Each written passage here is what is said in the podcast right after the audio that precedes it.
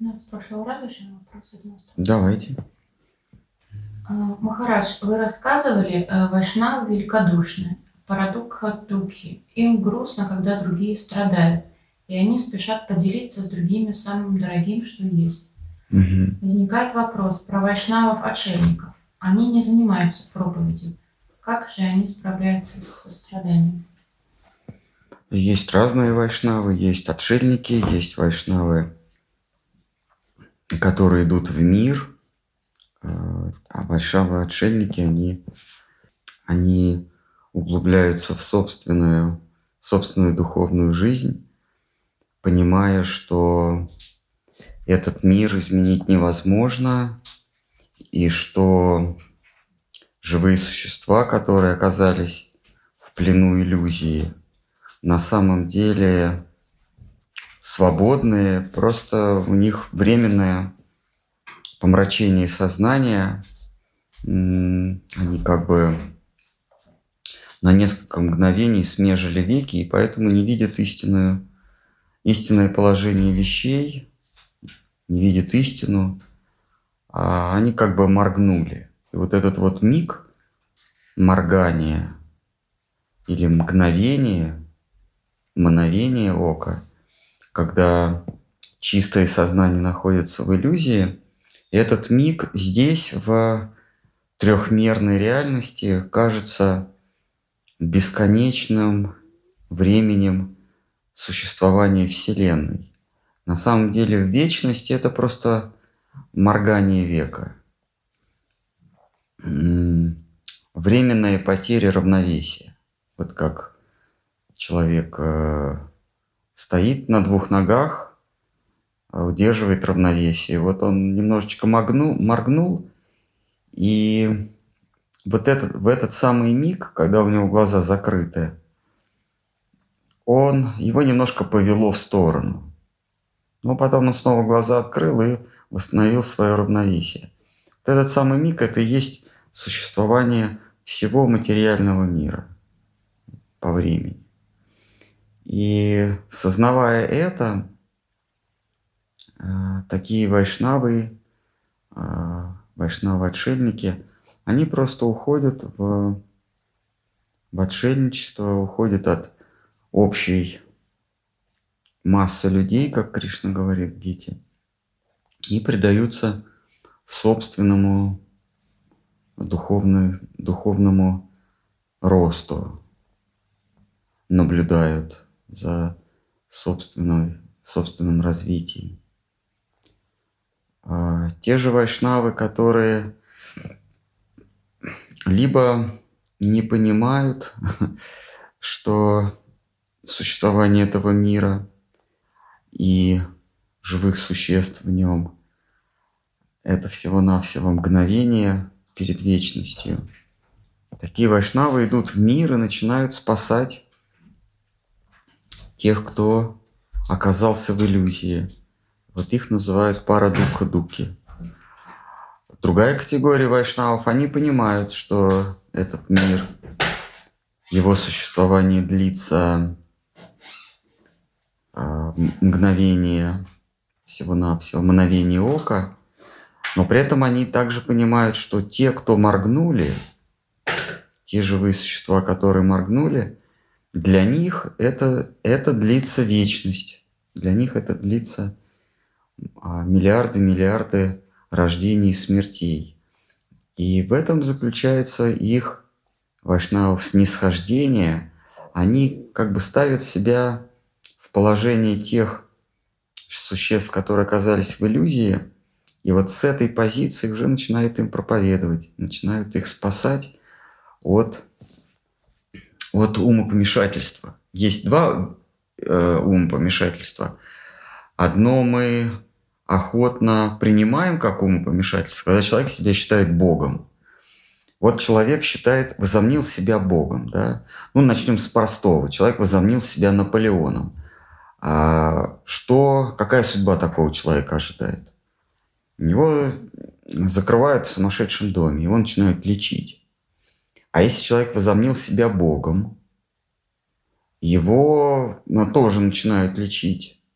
А Вот в, в Индии раньше за это полагалось тюремное наказание. Мы знаем историю с Бхактинодом Тхакуром, когда какой-то там йог возомнил себя, по крайней мере, говорил о, о себе, что он Шива или Брахма или Вишну, что-то в этом роде. У него там были какие-то помощники. И Бхактинот Хакур, будучи тогда э, magistrate, э, это э, судьей общей юрисдикции, он приговорил этого типа к тюремному заключению и влепил ему двушечку, как сейчас говорят. Два года ему, значит, присудили за обман общественности, за, за введение в заблуждение людей. А, то есть человек, возомнивший себя Богом, а, это клинический случай. Но есть случай материализма, когда человек открыто не говорит, что он Бог, но он открыто отрицает существование Бога. Дело в том, что отрицать существование Бога – это то же самое, что провозглашать себя Богом. Потому что саму иерархию никто ведь не уничтожает. Когда я говорю, что надо мной никого нет, а тем самым я говорю, что я занимаю высшее положение в, во вселенской иерархии. А что такое высшее положение во вселенской иерархии? Это положение Бога. Но вот такой клинический случай, он не, не, э, не наблюдается. А, то есть о нем открыто не говорят, что это болезнь, психическое отклонение. Хотя это психическое отклонение. Человек себя возомнил Богом. Просто говорит он это окольно. Он не говорит, что он Бог, а он говорит, что э, ниже него нет никого. Он венец творения природы, или еще что-нибудь такое. Человек царь природы, вообще человек может познать все, и человек может знанием э, постичь законы природы и поставить природу, поставить Вселенную себе на службу. Это то же самое, что говорить, что я Бог. Вот. А, но а, сейчас мы понимаем, что это тоже болезненное, а, болезненное состояние, это э, заблуждение, считать себя Богом, или то же самое, что считать, что Бога никакого нет. Но э, есть еще один клинический случай. Это тоже случай умопомешательства э, или помутнения разума, когда э, человек, душа, считает, что существует смерть. Мы привыкли, что а сумасшедший – это тот, кто возомнил себя Богом. Но мы а, совершенно сбрасываем со счетов другой, другой, другое сумасшествие, когда человек говорит, что он смертен. А на самом деле это одно и то же. Это а, явление одного порядка. Считать, что я Бог, и считать, что я умру когда-нибудь, это, это два, два случая тяжкого умопомрачения. И вот вайшнавы, которые пара дука дуки, они понимают, что и те, кто себя возомнил Богом, и те, кто возомнил, что он когда-нибудь умрет, то есть тот, кто возомнил себя фосил, возомнил себя мертвой материей, а он находится в, в, в тяжелом состоянии помрачения. И Вайшнав приходит к нему на помощь, и его спасает. А это вот и есть вайшнавы, э, милосердные, великодушные вайшнавы, которые пытаются вывести живую душу из состояния э, помрачения, состояния помрачения этого тамаса сознания. И, а, и он внушает им, что вы вечные души, вы чада Божьи, вы никогда не умрете, что в том мире, откуда вы происходите, не существует смерти, и вы бессмертны. Вам лишь кажется, что вы рождаетесь и умираете, рождаетесь и умираете. Это все иллюзия. Вечная душа не, не рождается и не умирает. Тогда как все, что она наблюдает в этом мире, рождается и умирает. Вот Вайшнав приходит с таким Евангелием, с такой благой, благой вестью в мир и несет спасение душам. А также эти же вайшнавы несут другую благую весть заблудшим душам. Они говорят, что вы не боги, а вы чада Божьи. Вы обладаете наследством, которое ваш Отец Небесный вам оставил. И это наследство вечно принадлежит вам. Но вы отказались получить этого наследства, вечную жизнь. Вечную жизнь э, подле своего, э, своего владыки.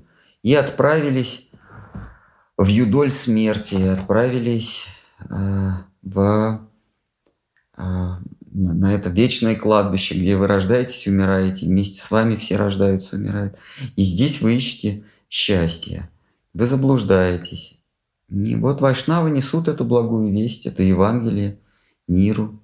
Неважно, в каком обличии они это делают, неважно, какой временной, а, временной идеологией они а, прикрываются, как, как она называется, это, это, это идея, э, это идеология христианства, вайшнавизм, мусульманство.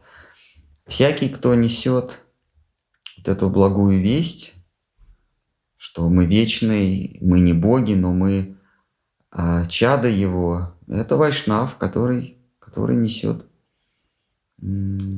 вечную жизнь другим.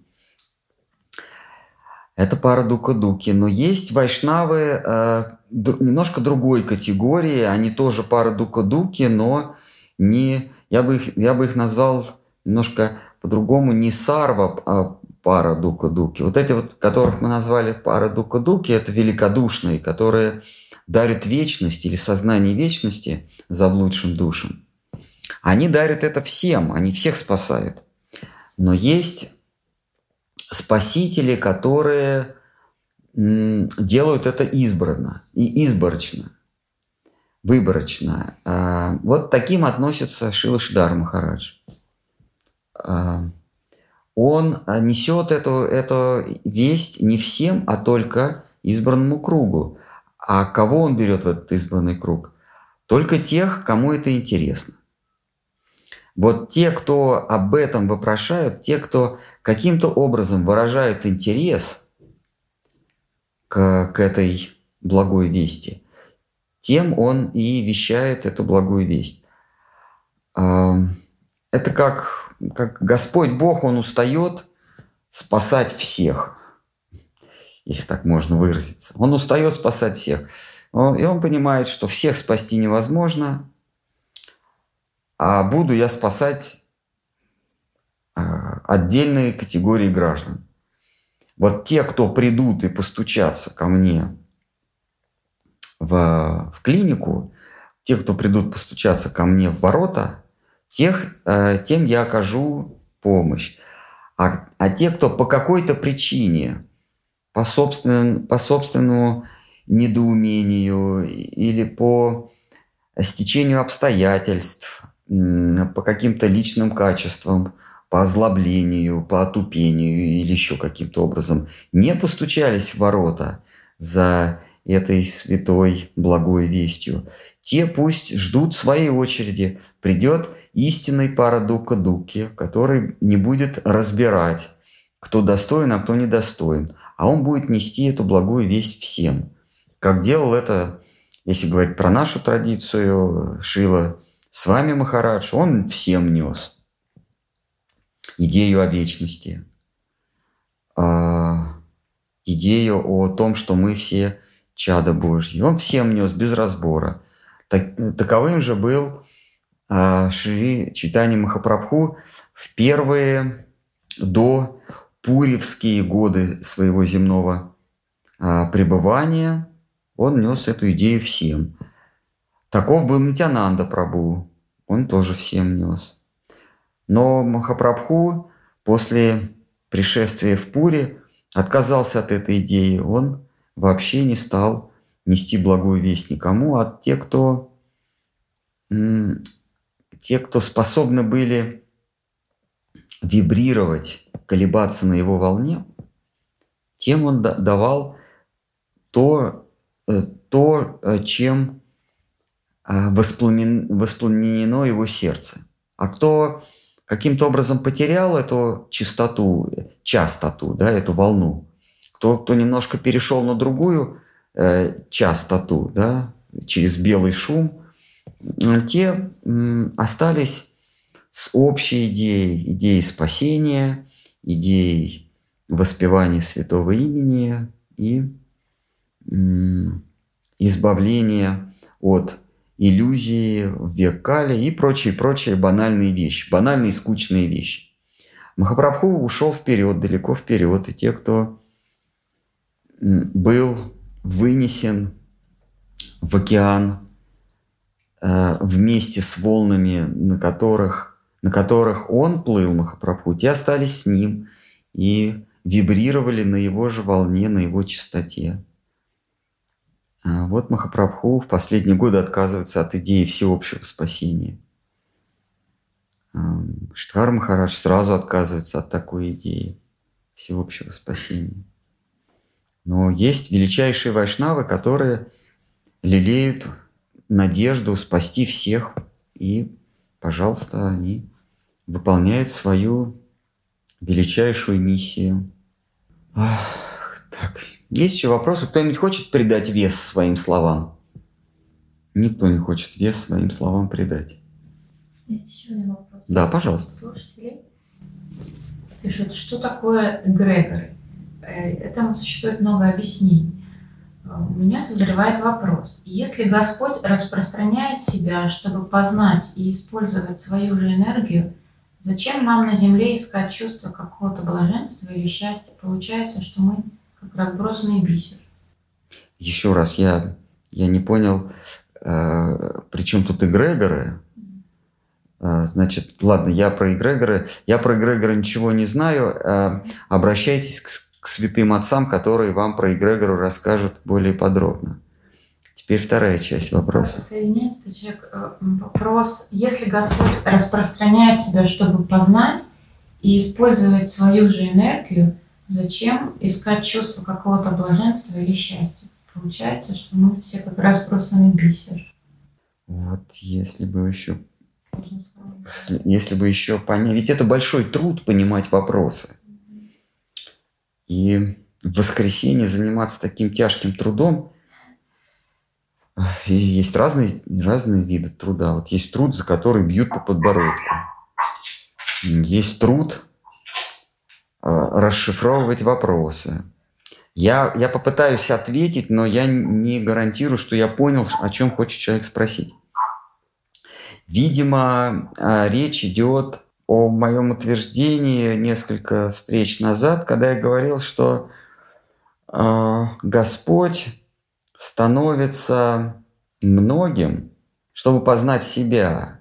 Он как бы множится, множится в бесконечное количество индивидуальных живых существ.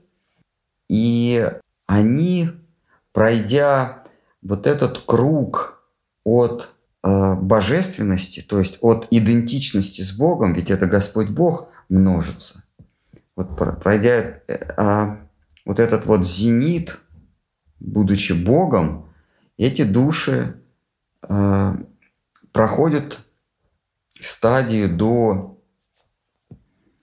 до приближения к Богу с позиции антибога. А Господь не может сам на себя посмотреть. А Господь не может ощутить, ощутить, какой же он сладкий на вкус. Да? Мы читаем Чаритамрити, читаем, что Господь Кришна, это его можно сравнить с сахаром. И вот сахар хочет почувствовать, какой же он на вкус. Как он это может сделать? Сахар не может ощутить себя. Для этого ему нужно превратиться в, в человека, да, или, или и, и испытующего сладкость, то есть стать некой другой сущностью, которая ощутит этот сахар. И таким образом Господь поймет, что, какова его красота, какова его миловидность.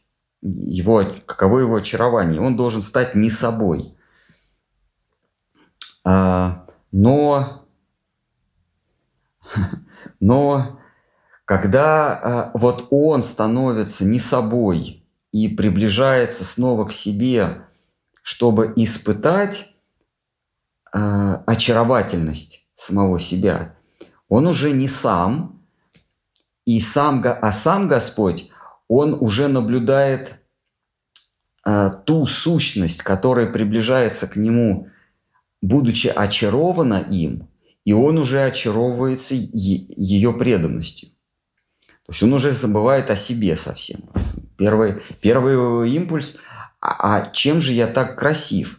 Для этого он делается тем, кто может эту красоту наблюдать, но э, все выходит из-под контроля. Тот, кто может эту красоту наблюдать, он ее уже не наблюдает, у него или у нее уже не возникает желание наблюдать эту красоту, а у нее возникает потребность быть преданной, то есть служить этой красоте.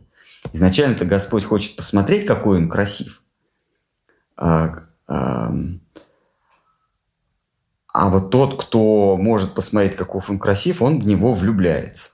Он уже ничего, вот она в него влюбляется и уже ничего не может сделать с собой. Вот а здесь, в этом мире, это проявляется как мужское и женское начало, а там это Шри Кришна и его антипод, его энергия Арадхана.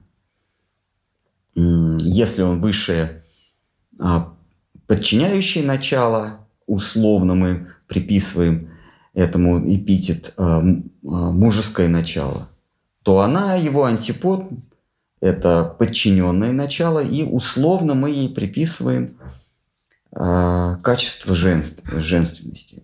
Это все, конечно, условно то, что э, здесь э, и там э, женственное или мужское, это, это по форме может быть похоже, но по сути это совсем, по всем разно, совсем разные э, вещи. А пракрита. Внешне похоже, а внутри все другое. Вот, э, вот об этом. Э, мы, мы как, как в вопросе сказано, разбросанный бисер, я, я отчасти соглашаюсь, даже не отчасти, я соглашаюсь. Разбросанный бисер, но этот бисер, он, э, его предназначение снова собраться. Его предназначение снова э, собраться и всеми бесконечность, бесконечным количеством пар глаз, ушей, носов, э, рук – языков, восторгаться, восхищаться, выражать свою, свою, свою очарованность э, э, Всевышнему. И вот в, этот, вот, вот в этом цикле, когда Господь становится как бы не собой, и вот в, в, этом, в этой форме не себя хочет посмотреть, каков же он на самом деле – в какой-то момент проис, э, происходит, что вот эти самые неоны, не, вот эти вот мелкие бисер, вот эти частички, они становятся сознательными или свободно, э, э, произвольными, свободно изъявляющие свою волю существами. И он не лишает их свободы. Потому что а, вот как нам посмотреть на себя, как оценить свою пригожесть, свое благолепие. Мы делаем некий инструмент, да, мы, ставим, мы изобретаем какой-то объектив, а потом выводим картинку с этого объектива на, на какой-то экран, и мы смотрим на этот экран и, э, и наблюдаем себя со стороны. Вот примерно такая задача у Господа Бога. Я сейчас говорю э, в метафизическом смысле, а не нужно понимать это э, буквально. Но дело в том, что вот в том примере, который я только что описал, объектив и экран, они, они не, э, не он, они, они бессознательные какие-то приспособления, они не обладают свободой. А, а когда я смотрю на экран и вижу себя со стороны, а, я не могу почувствовать, что же ощущает сам объектив, что испытывает матрица этого фотоаппарата или этой видеокамеры.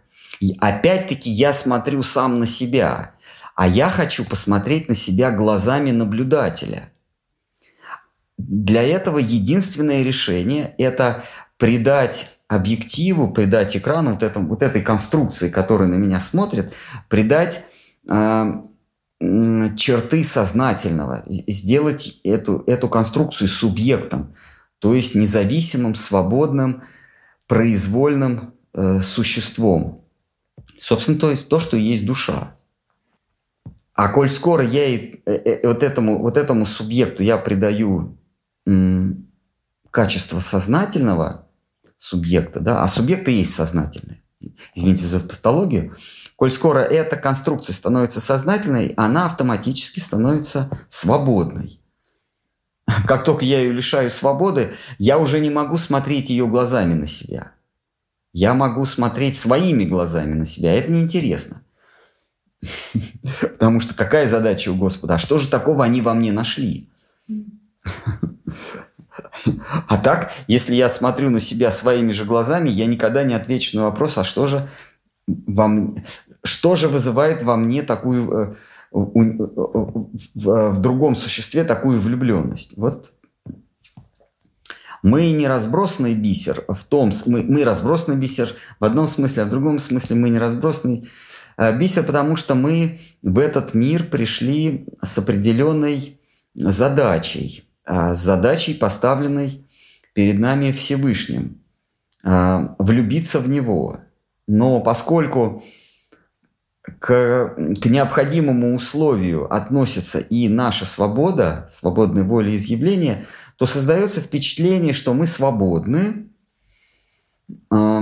и мы как бисер, как вы говорите, рассыпались. Но на самом деле а, Вайшнав э, высшей категории, высшего разряда, он понимает, что это временно или это все, это все наваждение. Это нам кажется, что мы разбросались по, по, по разным уголкам мироздания. На самом деле, когда-нибудь все живые существа соберутся и исполнят свое назначение.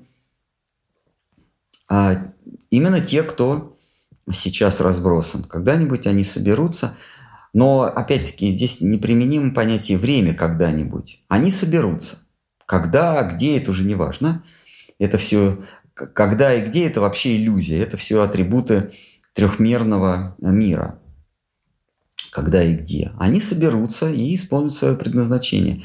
Но в тот момент, но не момент времени и не момент пространства, но в тот момент, когда они исполнят свое предназначение, точно такое же бесконечное количество других снова будут а, отделены с заданием а, посмотреть влюбленными глазами на Господа Бога. И вот это количество а, пар глаз, пар ушей, жаждущих внимать Ему, поминать Его, смотреть на Него. Это количество бесконечное, оно будет всегда сохраняться.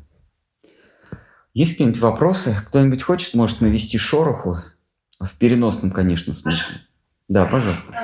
Да, давай. У меня есть вопрос очень а, интересно, а если Кришна, получается, проявляется а, в виде а, любящий себя же, а, и когда он является настолько, что хочет служить, а, да, мы знаем о том, что его может быть бесконечно много, но если он в своем сознании сходит с ума, то а, что происходит с его, скажем так, ну, изначальным состоянием? Не сходит ли он с ума весь полностью?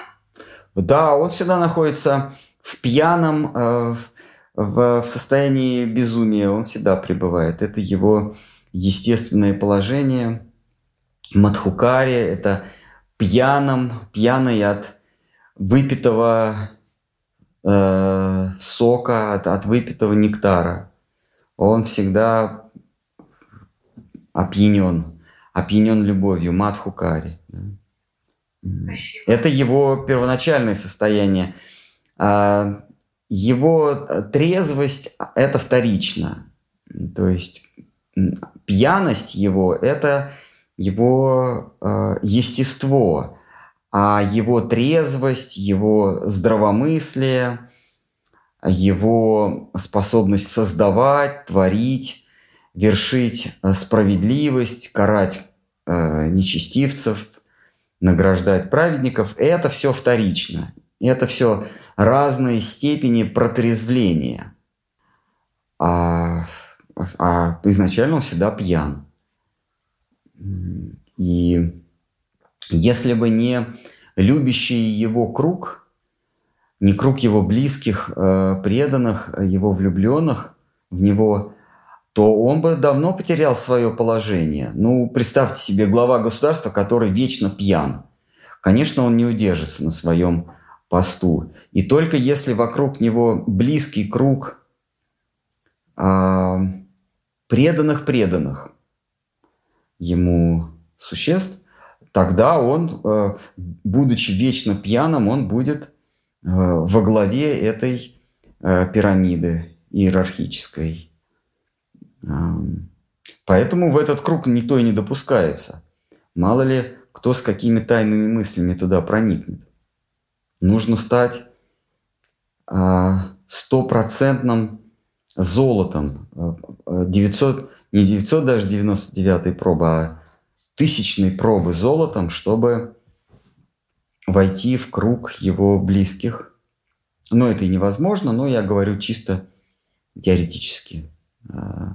Войти в круг его или быть в кругу его преданных, которые не посягнут на его положение, покуда глава корпорации пьяный. Не как, как это, как в сегодняшнем примере утреннем, не а, отожмут фирму и э, не будут списывать со счетов. Есть какие-нибудь еще вопросы? Кто-нибудь в переносном смысле хочет обдать кого-то ушатом холодной воды?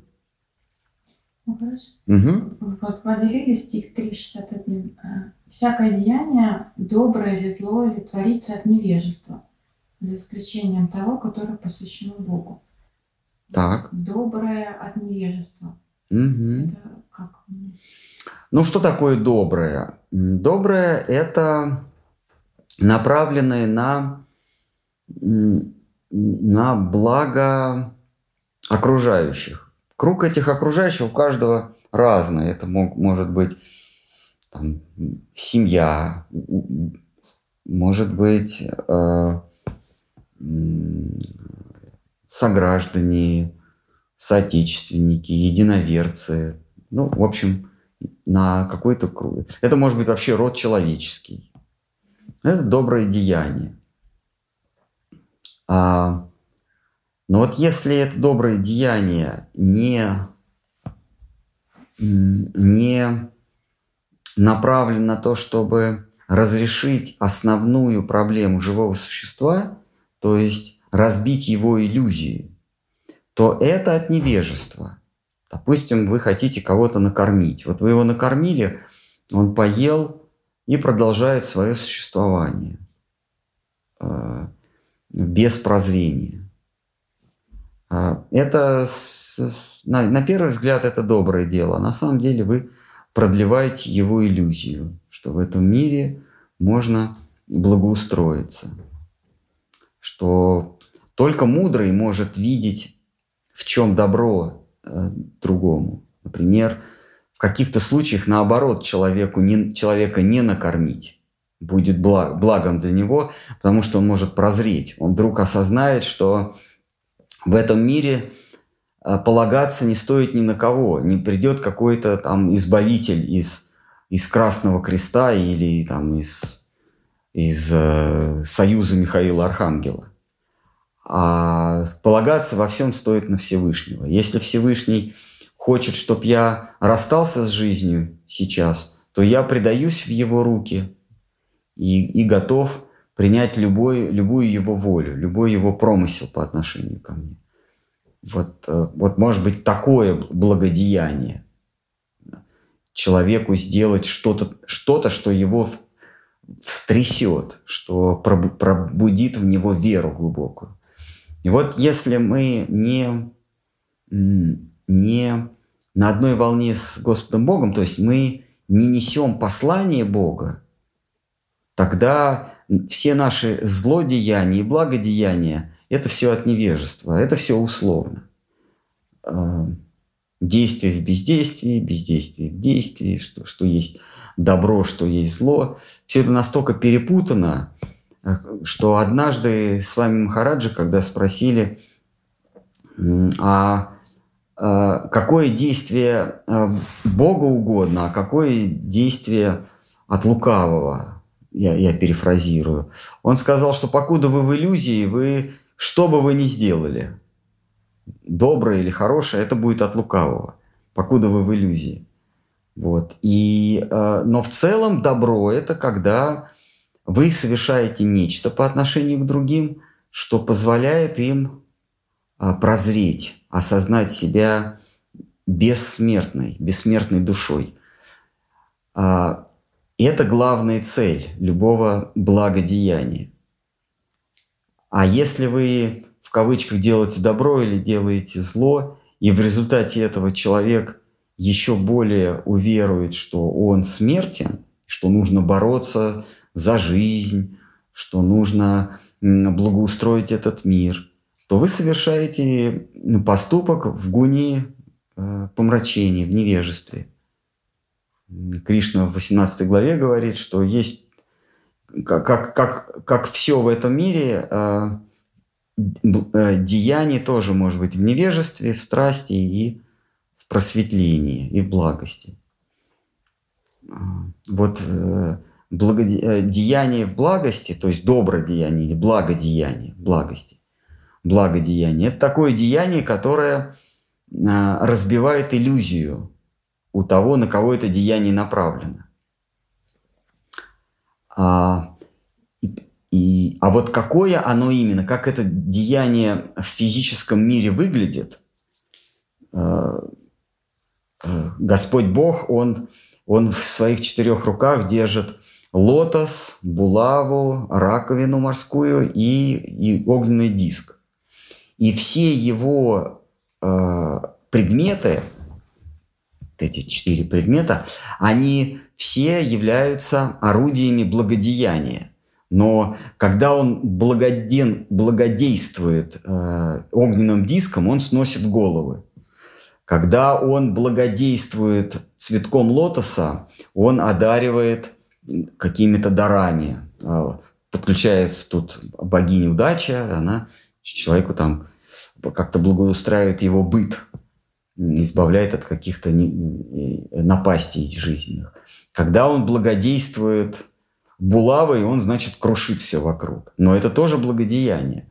И покуда мы не на одной волне со Всевышним, покуда мы не несем его промысел, его волю, то что бы мы ни делали, это будет в невежестве. Даже если вы раздаете еду э, голодающим неграм.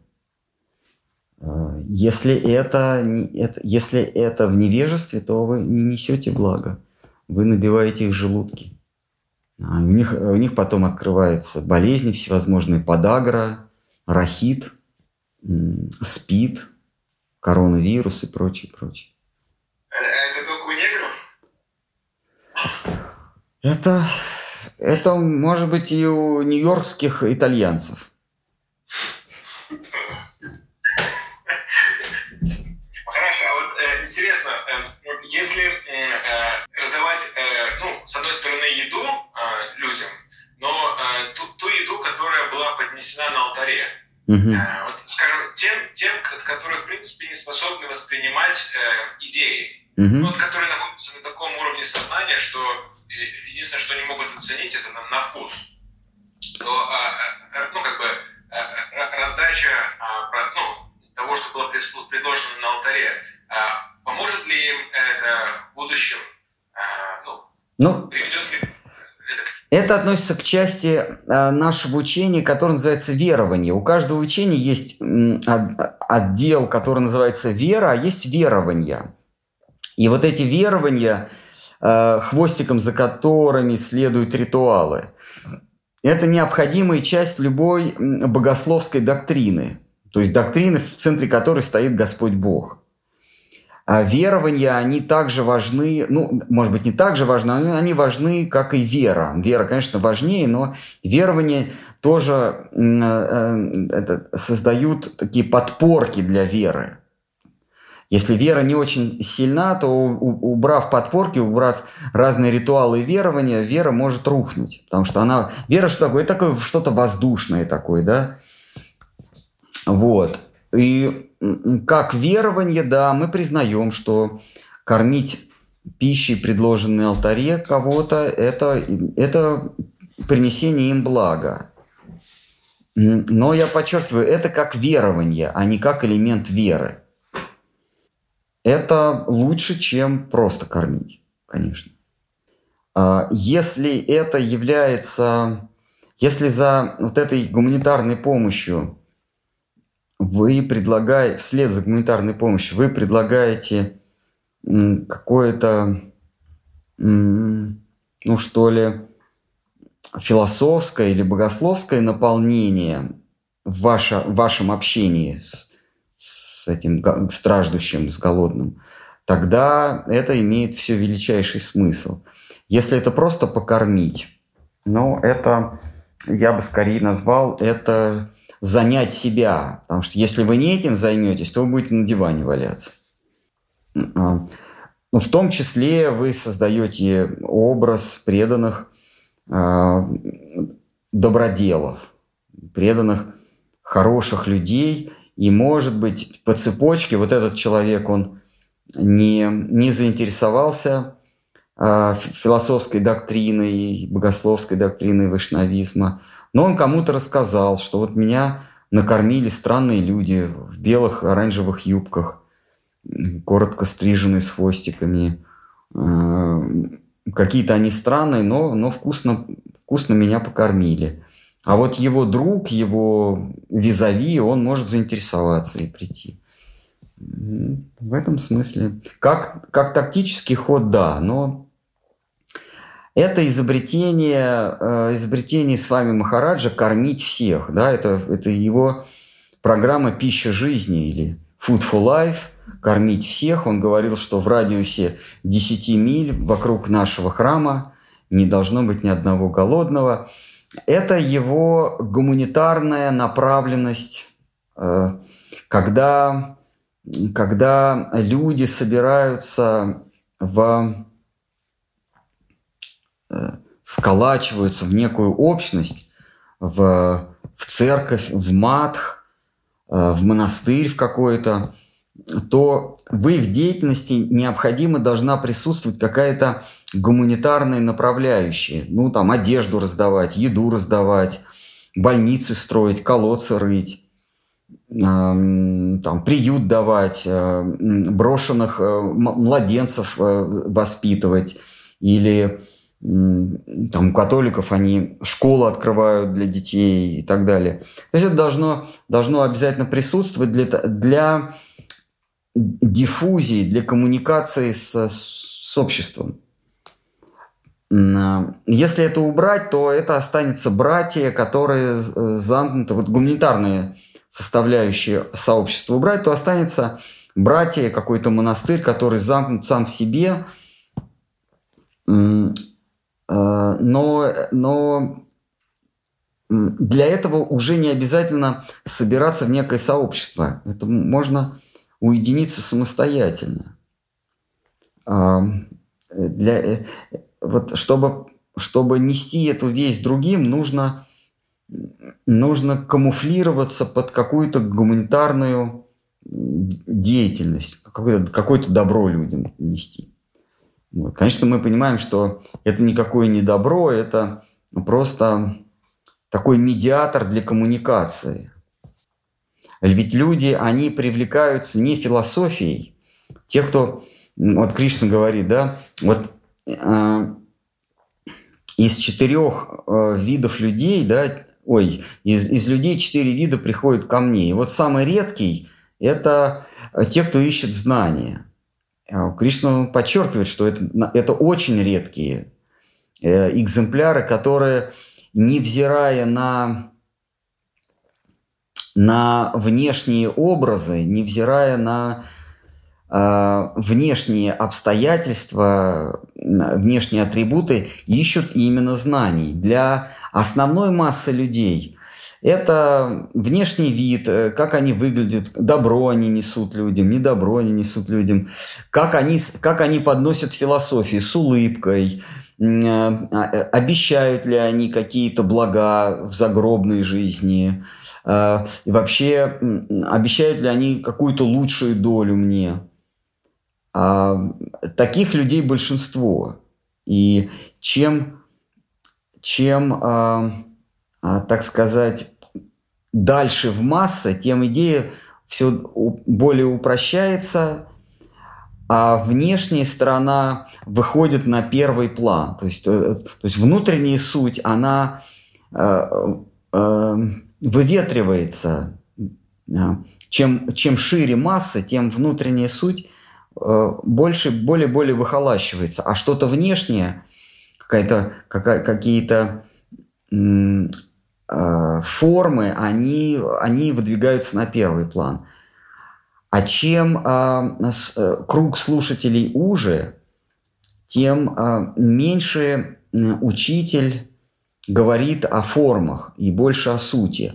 Когда он говорит о сути, это может быть довольно жестоко, это может быть без каких-то обещаний, без, без призыва, без, без всякого очарования.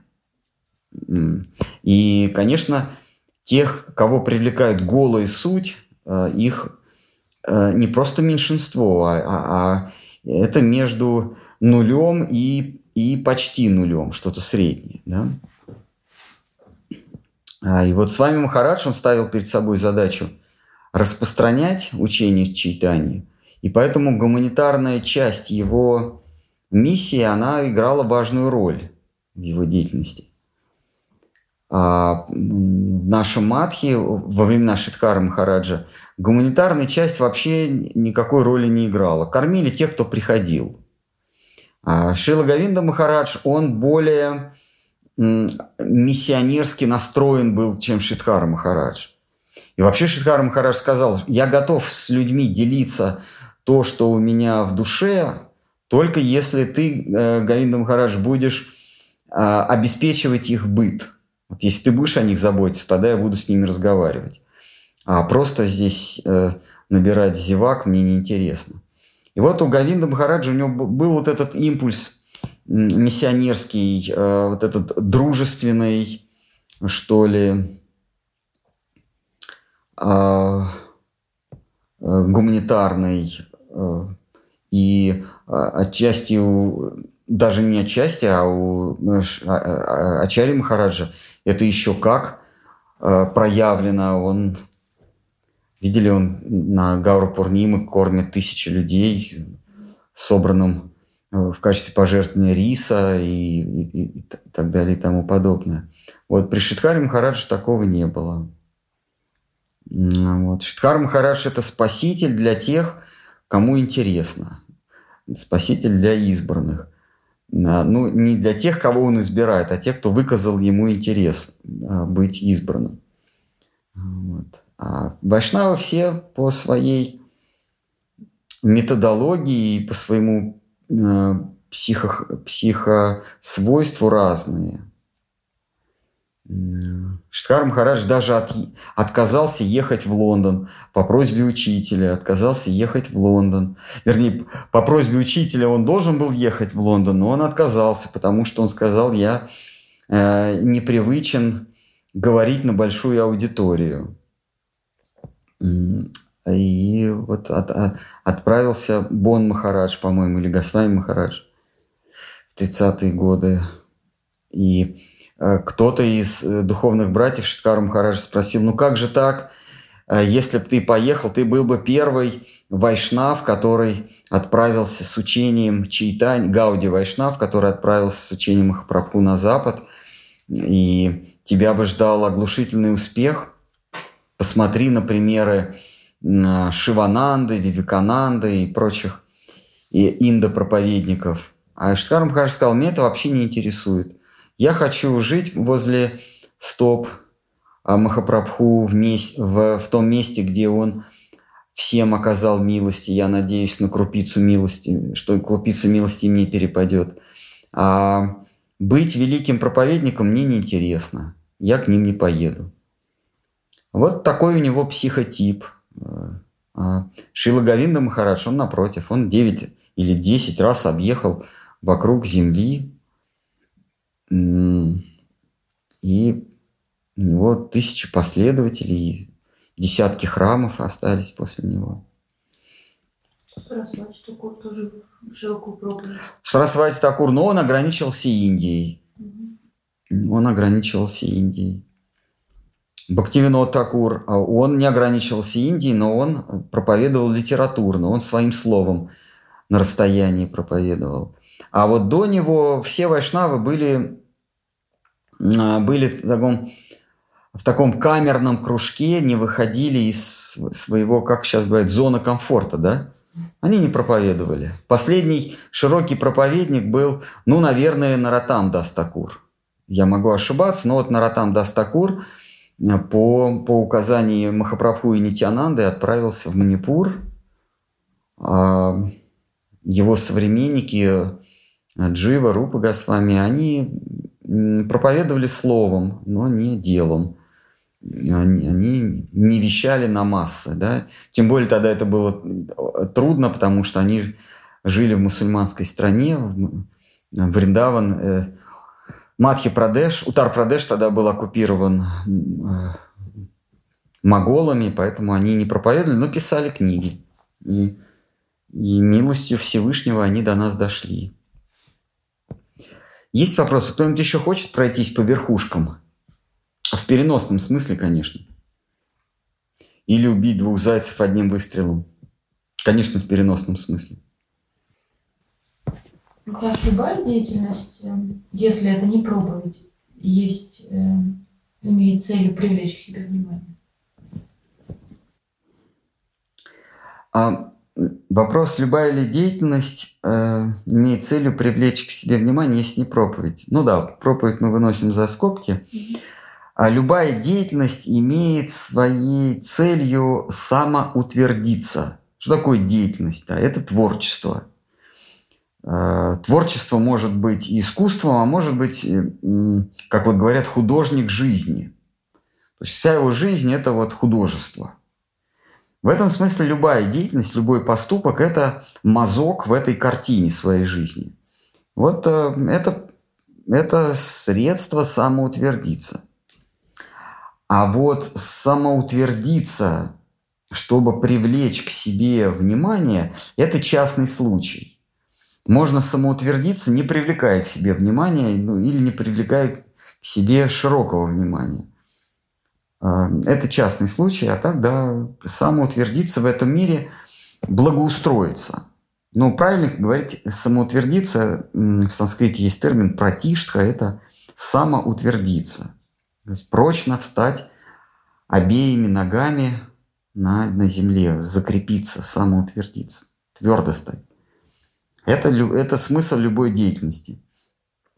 Создать себе условия для существования, а, а, в котором ты контролируешь других, управляешь другими. Да, это любая деятельность. Поэтому один из видов спасения – отказаться от всякой деятельности. А вот Арджуна говорит, я, мне, меня в этом мире ничего не интересует, я хочу отказаться от деятельности. Кришна говорит, что отказ от деятельности – это вообще великое искусство. А просто так, перестав действовать, ты не откажешься то есть просто так перестав махать руками э, и топать ногами, есть, там, пить, там, что еще там, продолжать свой род, ты от деятельности не откажешься. тут нужно подключать сознание. То есть ты можешь а, перестать физически действовать, но, но ты продол- будешь продолжать быть делателем, деятелем. При этом, если ты осознал себя наблюдателем, ты можешь продолжать а, рукать махами и топать ногами, но ты уже де- делать ничего не будешь. А, да, тогда как если ты думаешь, что в этом мире тебе хоть что-то принадлежит, включая твое твое собственное имя, то даже если ты перестанешь шевелиться, ты все равно будешь действовать. Потому что фактом своего нешевеления ты кому-то причинишь зло. А, вот ты перестанешь шевелиться и, и сядешь на муравья, и он задохнется а, под э, грузом твоего двойного подбородка. А, и это будет действие. То есть просто фактом своего дыхания, э, смотрении на что-то э, ты будешь э, производить изменения в этом мире. Но, но в тот миг, когда ты поймешь, что ты ничего не делаешь, ты просто наблюдаешь, как одно агрегатное состояние материи переходит в другое агрегатное состояние материи, ты перестаешь действовать, э, несмотря на то, что машешь руками, хлопаешь глазами и, и, и топаешь ногами. Вот. Э, поэтому Кришна говорит, ты просто осознай, что э, Кришна даже Арджуне показал картину будущего, что э, вот в его тысячах зевах э, крушатся черепа врагов, друзей – а, и Арджуна понимает, что на самом деле это время, которое все уже сокрушает. И Арджуне нехорошо не, не становится. Он просит Кришну вывести из, из, его из этого состояния. Кришна говорит, ты понимаешь, я уже все сделал за тебя. Тебе просто нужно э, присвоить, обозначить себя как победителя. А все я уже сделал. Все эти войны уже давно померли. Я их убил в образе времени я их уже всех уничтожил. А, и не только их, а вообще всю Вселенную. А, и я тебя уверяю, уверяю, Арджуна, к этому ты не приложил усилий никаких. Махал ты руками или не махал руками, Вселенная уже уничтожена. Просто ты этого еще не видишь. Ты не видишь последнего кадра, но он уже отснят, и он уже крутится э, в этой катушке, в этой бобине, он уже крутится. Вот коль скоро ты это осознаешь, то ты можешь руками махать, можешь что хочешь делать. Э, ты уже не деятель. А, ты уже не совершаешь никаких поступков. На момент этого осознавания. Легко сказать, в том моменте, как ты начнешь осознавать, а на нашем уровне возможно такой начальный процесс понимания, что мы совершаем действия и сознаем себя наблюдателем? Я не совсем понимаю, тут терминология, что такое наш уровень, это, это что за уровень? Вот это бывает у всех по-разному. И у Толстого есть э, намек на это, у Набокова, у Эйнштейна. Сегодня мы беседовали, я э, вспомнил. Незадолго до смерти Эйнштейна спросили, незадолго до его смерти, Эйнштейна спросили, какое самое великое из своих достижений, вы, из своих достижений, как, какое самое великое вы полагаете? А он говорит, что я в какой-то момент осознал, что мир многомерен. Мы с вами живем в трехмерном мире. А, но большинство людей, они, они не осознают, что мир многомерен, что то, что для нас кажется привычным, на самом деле, э, и, и, что для нас кажется не то, что привычным, а то, что для нас кажется незыблемым, на самом деле, э, э, на самом деле несущественно в, в мире, где, где есть еще одно измерение. И вот говорит, я прикоснулся к этому измерению. Вот это мое величайшее достижение. Я осознал, что у мира есть еще одно измерение. Вот.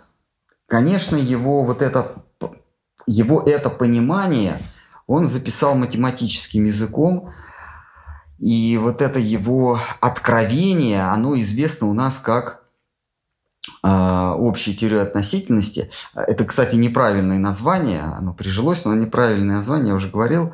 Э, теория общей относительности. Или даже, я бы сказал, теория всеобщей относительности. Все относительно. А, вот он записал свое откровение, ну, не так, как вот Набоков в «Ультима Туле» или «Ультима Фуле», а, но он записал просто другим языком для всех. А, Набоков на русском написал, а, а Эйнштейн математическим универсальным языком может понять даже папуас. Ну вот примерно то же самое. То есть что, что такое всеобщая относительность? Мы привыкли к чему-то незыблемому. А, а что у нас в этом мире незыблемое? Это размеры предметов и это время. А, значит, один из постулатов а, Ньютоновой или, или классической физики – это во Вселенной время везде течет одинаково. Вот если вы возьмете там, часы, то вот здесь вот у вас они отсчитывают минуты, дни, да, то вот точно так же в какой-нибудь другой галактике, в кавычках, да, а, это будет, э, будет точно так же. Время течет одинаково. Соответственно, все процессы текут одинаково, а, время универсально. Вот такой постулат. А, что такое постулат? Это то, что не требует доказательств. Мы просто для того, чтобы познать трехмерный мир, мы пользуемся вот этой вот, вот этой э, формулой. Время везде одинаково.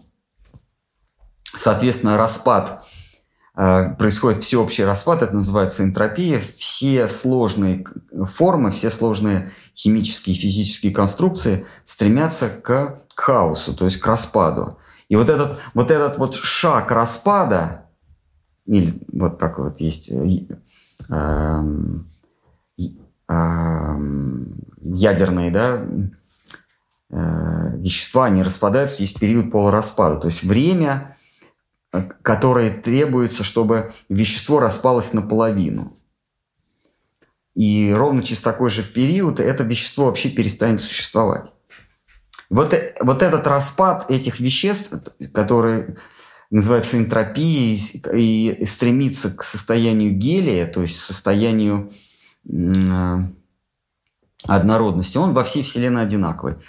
Первое и второе – это размеры вещей. То есть вы берете какую-нибудь линейку, да, вот там 10 сантиметров. И в какую бы сторону света вы не полетели, эта линейка будет всегда 10 сантиметров. И вот Эйнштейн, он осознал, что это все относительно, все общая относительность. У предметов нету размеров или протяженности. А протяженность зависит от скорости движения этого предмета относительно э, наблюдателя. И время, оно может растянуться до бесконечности, другими словами, остановиться – а может свернуться в точку. То есть все время, э, все время прошло вот оно. Вот это, собственно, увидел Арджуна. Вот то, что видит Арджуна в 10 да, или в 11 главе, если вы сравните его ощущения Арджуны в 11 или 10 главе, когда он видит вселенскую форму, да, это то же самое, что видит э, герой Ультима Фулия или, или арзамасское прозрение э, Толстого. Э, я уверен, и у других выдающихся э, писателей есть подобные ощущения. Писателей, там, Эйнштейна. А, вот Арджуна, он испытывает то, что видит... Как же звали вот в Ультима Туле? Этот, э, как? Фальтер. Фальтер. Вот то, что видит Фальтер, это то же самое, что видит Арджуна. Просто у Арджуна есть хороший, э, как это, гид, или э, кто, вот, кто ведет по трипам, э, проводник хороший. Он говорит, все, все, все, хватит, хватит, больше не могу. А у Фальтера не, не было такого, он сошел с ума безвозвратно. Э, вот, так вот Эйнштейн, он э, то же самое ощутил, что и Фальтер, что и Арджуна. И вот он записал, и это все легло в, в основу а, теории всеобщей относительности. Все относить, все, что ты видишь, протяженность, масса, время, это все относительно. Это может быть бесконечность, а может быть нулем. И все это зависит от скорости перемещения относительно тебя. Следующее поколение э, физиков, э, э, Розенберг, да, э, Макс Планк, они, они поняли, что, это, э, что все зависит не просто от скорости относительно тебя, а ты и есть тот, кто все это создает. Ты, э, все это вообще в твоей, в твоей голове. Они ушли в новое измерение. Ну, мы об этом говорили в позапрошлый или в прошлый раз. Они ушли, выходят вообще в новое измерение. Вот Эйнштейн так и сказал, что мое величайшее достижение, что я открыл для себя то, что есть иное измерение. Это как Представим себе какую-нибудь букашку на плоскости в двухмерном мире, да, мы сегодня уже говорили об этом. И эта букашка, когда, если ее спросить, а, мир твой бесконечен, она скажет, да, мир бесконечен, потому что я могу вправо, влево, ну, все условно, конечно, в ту сторону, в эту сторону ползти, и мир бесконечен. А, а мир ограничен? Нет, мир тоже не ограничен. А вот теперь мы берем вот эту плоскость и из нее делаем усилием воли шарик с большим-большим радиусом, но шарик. И вот мы запускаем опять эту букашку, и эта букашка, если ее спросить, твой мир э, безграничен? Она скажет, да, безграничен. А он бесконечен? Она скажет, да, он бесконечен, я могу ползать по этому миру сколько угодно. Но мы, находясь в трехмерной реальности, мы понимаем, что этот шар, он, он конечен, потому что у него нет границ, там можно безгранично ползать, но конечность у него есть, э, а, а, а, потому что площадь шара известна, это, это 3 четвертых r в кубе, да, формула, формула поверхности шара. 4 э, третьих r в кубе, по-моему, да? Вот, пожалуйста, вот эта плоскость ограничена. Но букашке кажется, что, что это бесконечно. Вот Эйнштейн, он вышел в новую реальность, в новое измерение, он понял, что вот этот мир, в котором мы с вами живем, в этом трехмерном, это то, то же самое, что двухмерный мир для двухмерной букашки. И когда он уходил, он, а, он ушел с улыбкой на устах – потому что он никуда и не умер. В этом, в этом мире, вот, вот представь себе, букашка, вот эта двухмерная, она находит некий порт, некое, некую дверь в трехмерную реальность. И вот в этой двухмерной реальности она просто умирает. Все окружающие букашки двухмерные скажут, вот умерла наша подружка, вот ее взяли, ее тень похоронили. Но эта подружка ушла в трехмерную реальность. Вот э, мы то же самое, нам кажется, этот мир – Эм, мир окончательный, мир реальный, но на самом деле он иллюзорный, это трехмерный мир, где, э, где оказывается и размеры предметов, и вес предметов, масса предметов, и время, это все, это все настолько зыбко, и в той, в четырехмерной реальности, или там в пятимерной реальности вообще не существует ни массы, ни, ни времени, мы привыкли, что время это такой, такой тяжелый молот, который лупит по нам и, и с каждой секундой нас убивает. А в той, а в той, в пяти или в четырехмерной реальности его вообще нету. Это запах фиалки, как, как, как мне кажется. Вот это время, а на самом деле просто запах фиалки.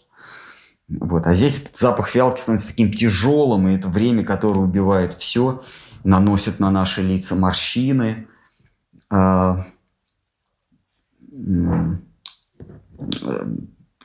приводит нас в болезнь аль- Альцгеймера и, и так далее, и так далее. Так, ну что, кто-нибудь, э, кто-нибудь хочет намазать лыжи? В переносном смысле.